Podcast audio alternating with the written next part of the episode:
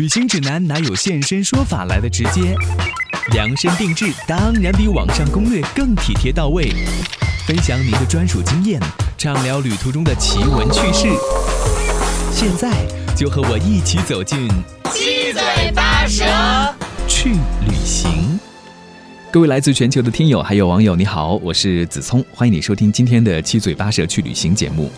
我们在上一次节目当中邀请了东京会议及旅游局中国代表孙波孙先生，和大家分享了一些去东京旅行的话题。由于工作的性质呢，他有机会经常接触中日两国的新闻媒体、旅行社，还有旅游关联的企业，也了解很多最新的一些旅行资讯和大家感兴趣的一些话题。所以，我们今天在节目当中依然会邀请孙先生来和大家聊一聊去日本东京旅游的一些事情。欢迎你的收听。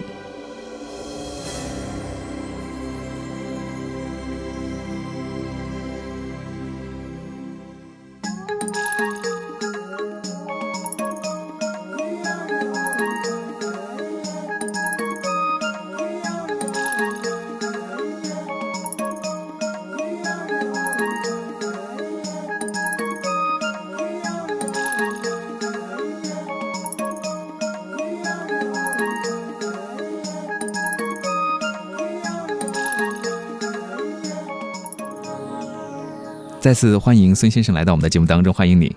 各位听众，大家好，我是东京会议及旅游局中国代表孙波。大家出去旅行的机会越来越多了，特别是到日本去旅行，有的朋友可能一年会去好几次。大家去了。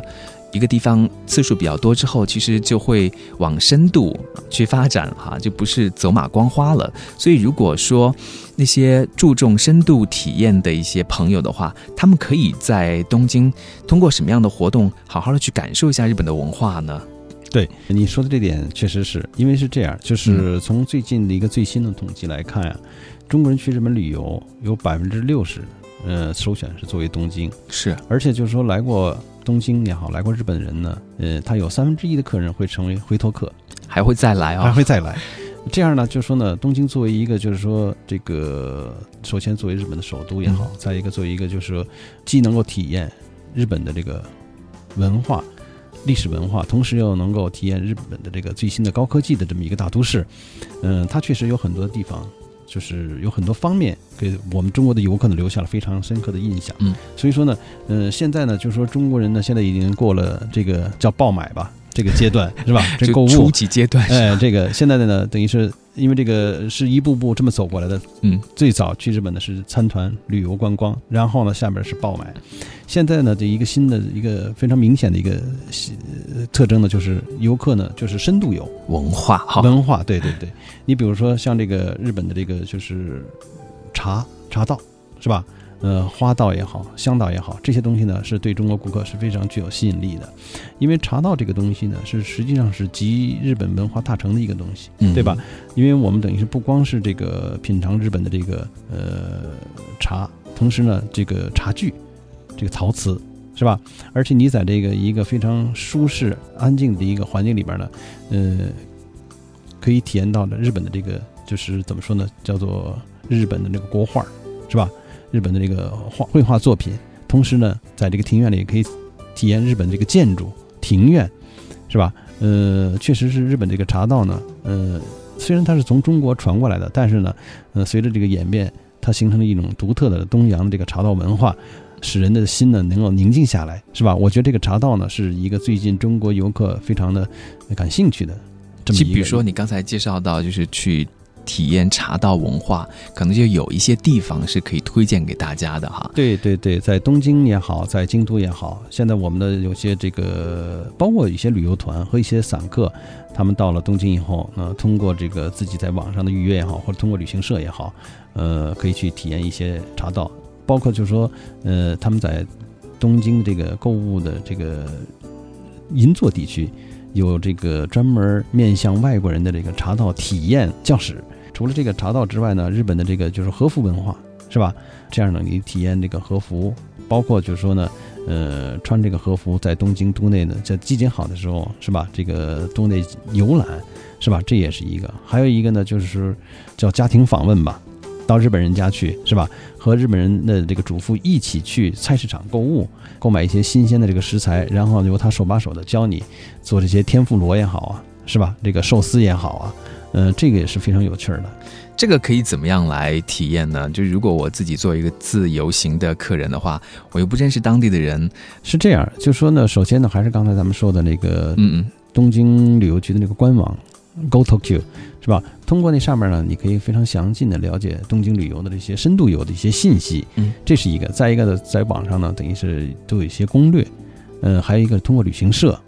还有一些通过一些的，就是说呢，呃，一些机构，它可以去之前呢，可以事先的预定。这些呃活动，尤其是刚才说的，比如说到日本去这种和服体验也好，或者坐这个像我们后海那个三轮车，它叫人力车，是吧？穿着和服，包括去日本的这个叫照相馆去拍这个纪念照，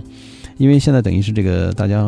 现在有一个词叫做穿越，是吧？呃，穿上日本的这个和服，你可以扮成一个那个威武的一个猛那个武士，也可以呃。呃，扮扮穿上非常那个炫艳丽的那个和服，扮演一个日本的一个新娘子。对，包括就是说，你可以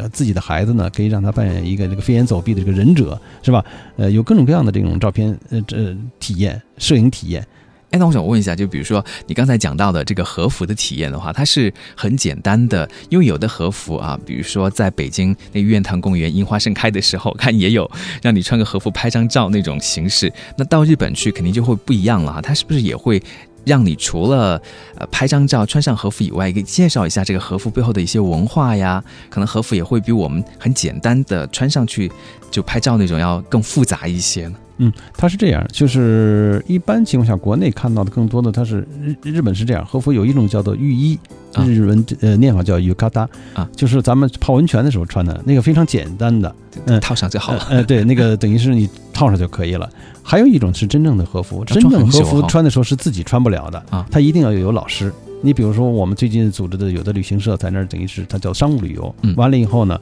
呃，在会场组织的这个体验这个茶道和和服，就这么说吧，正经的这个和服店的体验，其最少旁边有一到两位日本的老师在指导你，你才能把这和服穿上。基本就是说，你从穿上这个和服，再简单的化妆，需要三十分钟。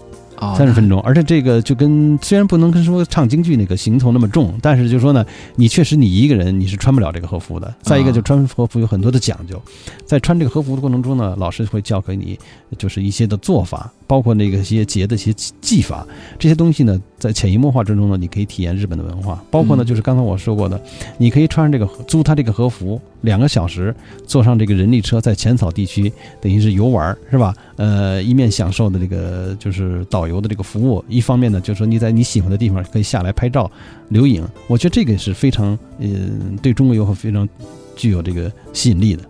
对，就是要去感受一下当地的文化嘛，哈。还有你说的那个歌舞伎表演啊，也是可以在当地参加一些演出去看一看。但是这个呢，我希望大家呢一定要提前想办法购票啊。因为这个歌舞伎呢，在这个银座的那个呃歌舞伎座是吧？尤其这个大腕儿出场的时候，他这个票有时候提前很长时间就被一下就订光了。嗯，所以说呢，你最好是通过日本的旅行社也好，或者你在日本的朋友亲人也好，是吧？事先搞的这个票子是吧？嗯，包括除了这个歌舞伎之外，还有日本还有能剧是吧？这个就是非常能够反映这个日本文化的。东西，这个呢，确实是你要想看的话，一定要提前做功课，提前想办法把票搞到手。否则的话，你到那儿之后现买你是买不到，买不到的，买不到的。对，说走就走的旅行，有的时候会有一些尴尬。对对对对啊！现在你看哈，现大家出去旅行多了之后，有时候旅行就不会涉及的面那么广了，就会以一个主题为主。看有的朋友，比如说他很喜欢瑜伽，他会去参加什么到日本去的一个瑜伽团，这样子在不同的地方练瑜伽。那有的朋友呢，可能是呃很喜欢泡温泉的，那冬天的时候呢，就到日本去温泉。啊，这也是很深入的一种体验哈。确实是像主持人说的，就是说你对日本的什么感兴趣，你到日本去，你的目的是什么？你事先一定要把这个事情搞清楚了，是吧？你是是文化体验，文化体验有很多文化体验。你比如说现在就说呢，咱们北京有一个潘家园，是吧？很多人喜欢当时去淘宝古董，呃，古董是吧？呃，在东京呢，我给大家介绍一下，它有一个叫做大江户古董古董记。嗯，我如果没记错的话，每个月的第三个星期天，嗯、在东京举行这个古董节。在这个古董节上，如果你确实是一个淘友的话，是吧？你在那个上面，你更能够淘到你非常心爱的各种各样的礼品，各种各样的这个小小东西，而这是就是确实是，呃，你只要花时间的话。嗯，肯定有一款令你满意，是吧？那个东西非常的丰富，除那个古家具之外，服装、绘画、古陶瓷，是吧？包括那个著名漫画家的手稿都能够淘到。现在哈，而且那个价格呢，确实是不像大家想象的那么贵。如果是你花时间的话，呃，长期的去注意的话，那个价格我觉得是完全是令令大家可以接受的。比如说对于日本文化感兴趣的朋友，真的应该到那个地方去看一下，哪怕你可能不买啊哈，你去逛一逛，看一看稀奇也挺好的。对，嗯，我就去过两次，买什就这么说吧。呃，当时买了一个武士的一个头盔，啊，而且那个价格确实是我当时没有想到。嗯，还有一个跟大家提个醒，就是如果你在淘宝的时候，你看见这个东西，真是你心仪的东西，你千万不要犹豫，马上出手。我当时就是犹豫了一下，后来又被了一个欧洲人给买走了。哎呀，当时我是那个后悔后后悔不迭。所以说，你看到你心仪的东西，你马上一定要把它摁住了。嗯是吧？把它拿下，嗯，因为它很多东西它确实是，它不像咱们这边这个就是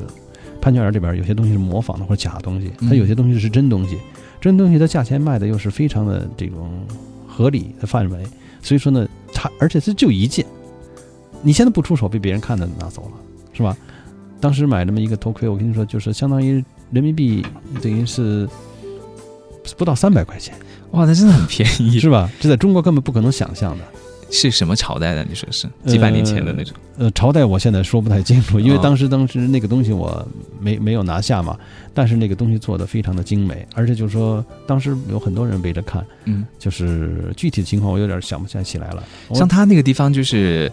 去买东西的时候，也会像在我们国内很多地方要讨价还价，来来回回的，就是就是有的东西是可以讨价还价的，但大部分是不能够讨价还价，它就是一个价格。如果你喜欢的话，你就拿按这个价格把它拿走，除非就是说你买东西买很多，是吧？买很多的话是有有一个交涉的一个余地。呃，日本这国家不像中国的，像这个尤其在潘家园这样的，是吧？就是说你可以跟对方去进行交涉，他可能就是说价格是固定的，一要买就是这个价格，没有太多商量的余地。嗯，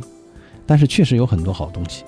哎，那我觉得还真的是可以去看一看，特别是对艺术感兴趣的或者文化感兴趣的一些朋友。对对对，其实我们在上一集节目当中也给大家介绍了，就是对美术馆呐、或者对艺术感兴趣的朋友，其实，在东京也有很多可以去观光的一些地方。比如说，年轻人，呃，受日本的动漫文化影响还是比较深的哈。对对对，它三鹰有一个叫宫崎骏美术馆。嗯但是这个美术馆的，事先还是跟大家说一下，这个票呢就是非常难买。嗯，现在旅行社呢，据我所知，好像旅行社一般是不会给你搞这个票的，都是通过网上，比如说天猫上啊，或者说一些渠道，或者说你在日本有朋友，呃，通过他们买，非常人气嘛，是吧？因为参观的人太多了，参观的人是吧太多，而且世界各，地的这些叫动漫饭呢，地是？吧？粉丝儿啊，从世界各地来，但是确实是值得一去的地方，嗯，是吧？因为等于是宫崎骏等于把他的这一生的这个电影作品里边这些道具啊，全都集中在这儿，而且就是说，你要是如果是看了他那个漫画长大的，你到里面去，比如说玩这么一天下来，你会身心得到那个巨大的满足。我看动漫不是特别多的，但是就这么说吧，我作为一个成人进去以后，四五个小时对我来说，一转眼就过去了。啊，是那个吉普里工作室吗？呃，对对对，它等于是一个宫崎骏美术馆，嗯嗯，等于他把他的一生的这些作品的这些有些草稿也好，有些他拍的这些电影的道具，全都原封不动的把它收集到这个美术馆里面去。嗯、这样呢，里边呢，除了这个这个看他的电影之外，嗯、很多的他的这些草稿，包括里边还有购物商店，还有餐厅，真是花一天时间在里边的话，确实一种享受。对啊，我觉得很多一些动漫迷或者一般的一些游客，很多人他都会把去这样的地方作为自己的一个，好像是实现那个梦想一样啊。对对对对对，因为是这样，就是宫崎骏这个漫画，看他长大的人呢，有时候现在比如说是八零八零后也好，嗯，他们现在结了婚，生了孩子以后呢，他的等于他的孩子是吧，带他孩子两个人一起去这个宫崎骏美术馆圆这个梦。宫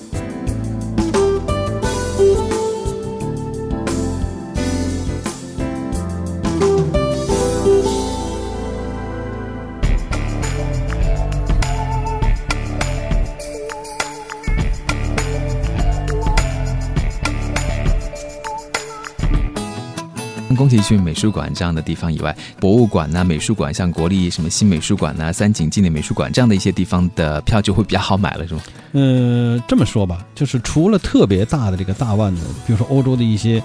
呃展览之外，日本的这个美术馆也好，或者说是一些这个不管是公立的也好，是私立的企业的也好，应该都是一个是价格非常合理，再一个基本到了日本以后就能买到这个嗯，买到这个票。但是你得注意一下，这个美术馆一般都是星期一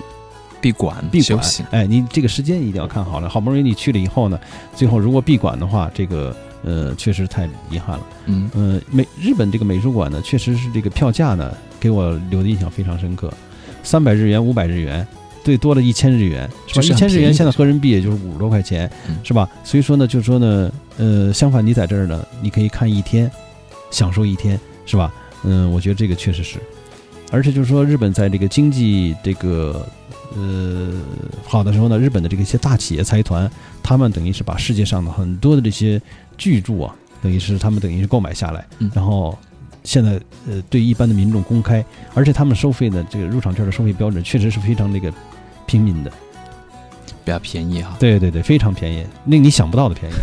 既然我们已经说到了这个艺术文化这方面哈，就是东京这个城市是不是在你看来，它整个城市都是很有艺术氛围的，包括不同的一些建筑，都是可以让你感受到那种艺术的气息。像他们有的书店，我忘了那书店叫什么名字了，就之前我朋友去了，一级国，我记得不是很清楚，但是好像因为在日本有很多著名的一些建筑家，像安藤忠雄啊等等哈，就是在日本，比如说东京各个地方都有他的一些呃很有名的一些建筑，那这些建筑当然都投入到实际的使用当中去了，所以大家可以在这样的一些地方，除了感受建筑的艺术以外呢，其实在那些空间里面也是可以很好的去感受它的那种艺术氛围的文化气息的。对对对，你比如说像那个元素的那个表参道就是，嗯呃，喜欢学建筑的人的话，我觉得你可以到这个表参道去看一看，那块儿有很多，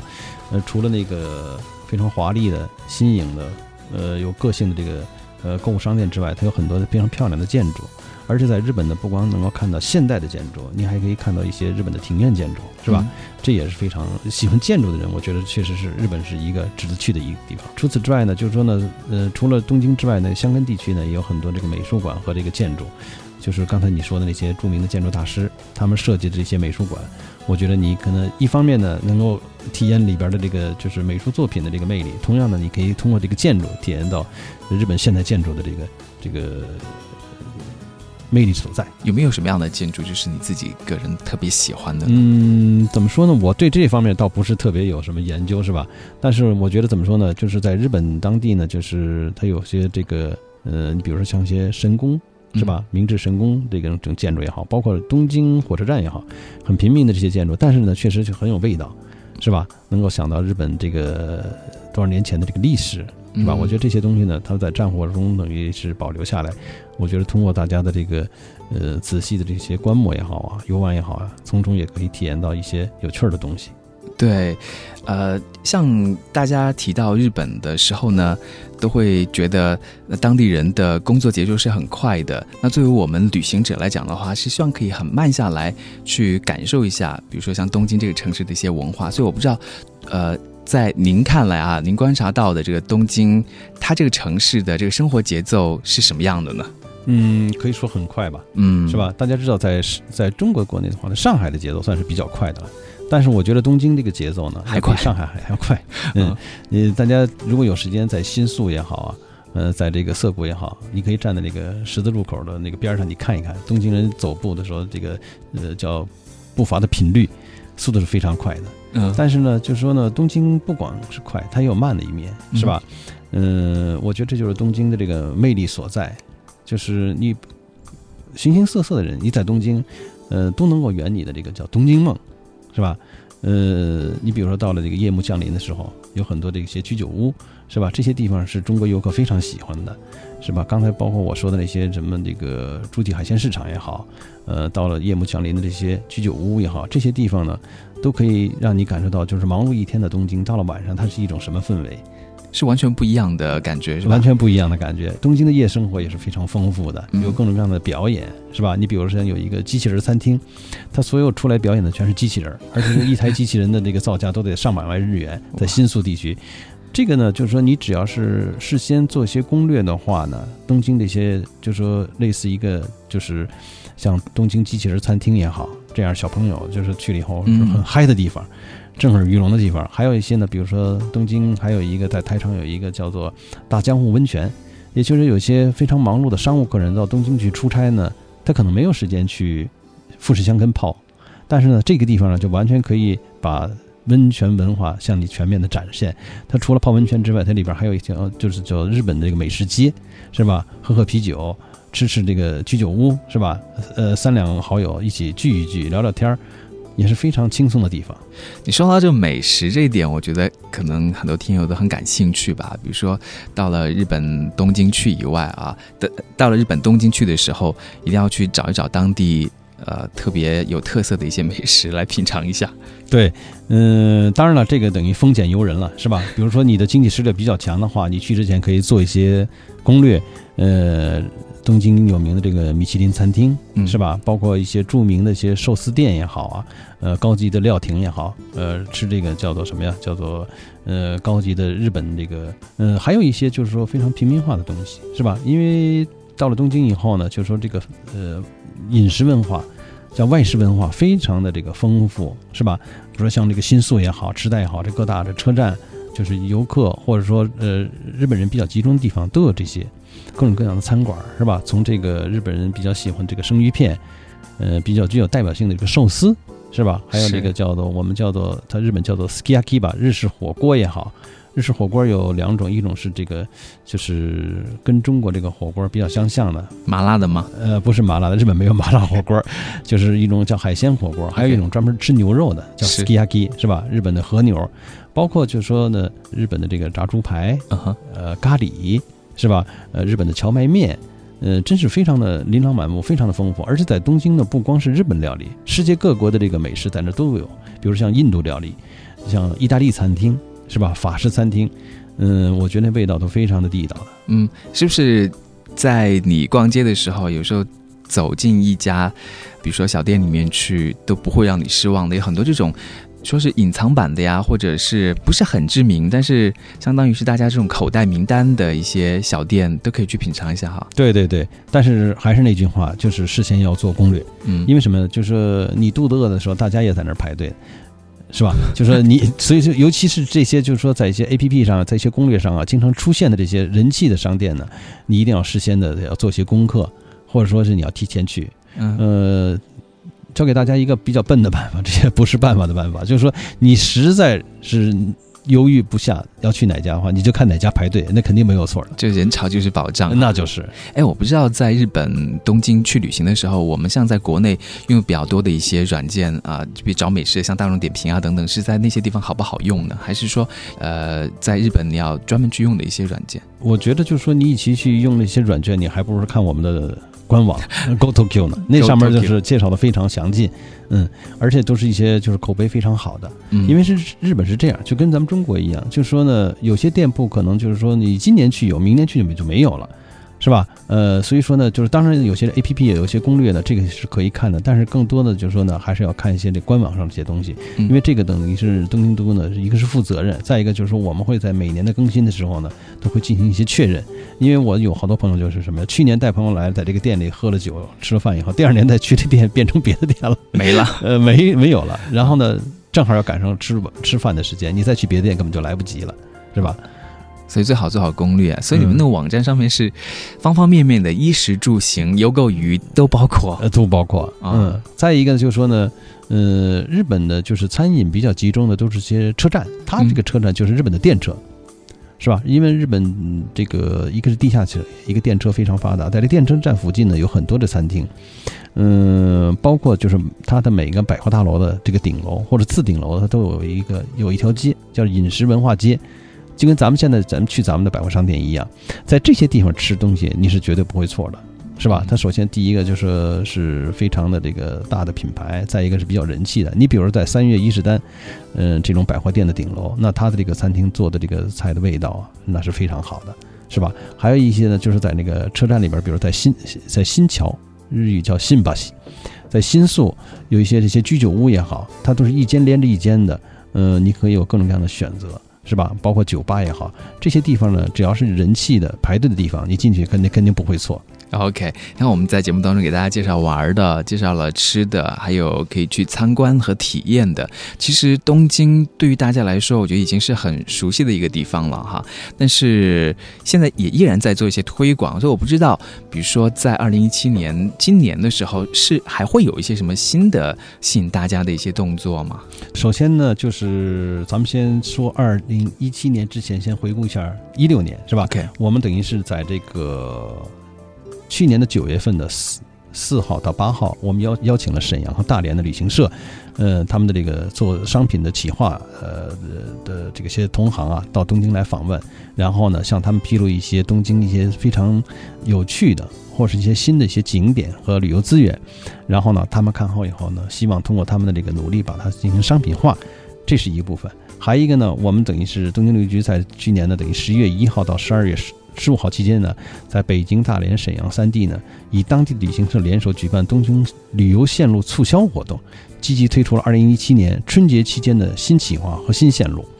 呃，而且呢，我们东京旅游局呢，在今年的二月初呢，还是在刚才我说的北京、大连、沈阳三地举办了东京旅游线路促销大奖赛，评选最佳的旅游线路设计奖及最佳极客奖，并且准备了非常丰富的奖品。呃，除此之外呢，联合国内的一些知名的媒体，比如说中国国际广播电台的国际在线，是是吧？呃，东方网，呃，这是华东地区了，包括时尚旅游杂志，嗯，北京，嗯，新的新京报、辽沈晚报、大连晚报这些大型媒体也强化了东京宣传力度和增加曝光率。主要呢，在二零一七年呢，我们还是呢，就是着重的，呃，强调东京的这个品牌宣传，呃，强化东京的这个。呃，核心价值，东京呢具有这个无与伦比的这个魅力。这里呢不仅有丰富的传统文化，也有世世界领先的科技，两者融合呢，成为多元文化的故乡。东京的核心价值可以概括为独一无二、卓然不凡、精彩绝伦。乐趣盎然，宾至如归，就是希望可以通过我们在节目当中的一些介绍，还有你们通过其他的一些活动，就让大家对于东京这个城市的了解可以由表及里，更深入的去体验一下这城市，对不对？像以前我们可能会走马观花的看一看，那现在呢，你就可以去它的。一些地方感受它的这个文化层面的，像我们在节目一开始说到的，去体验它的茶道啊，像您说到的观赏能剧呀，啊，去看这个相扑表演呐等等啊，就更多的去了解它的日本的文化。对，嗯，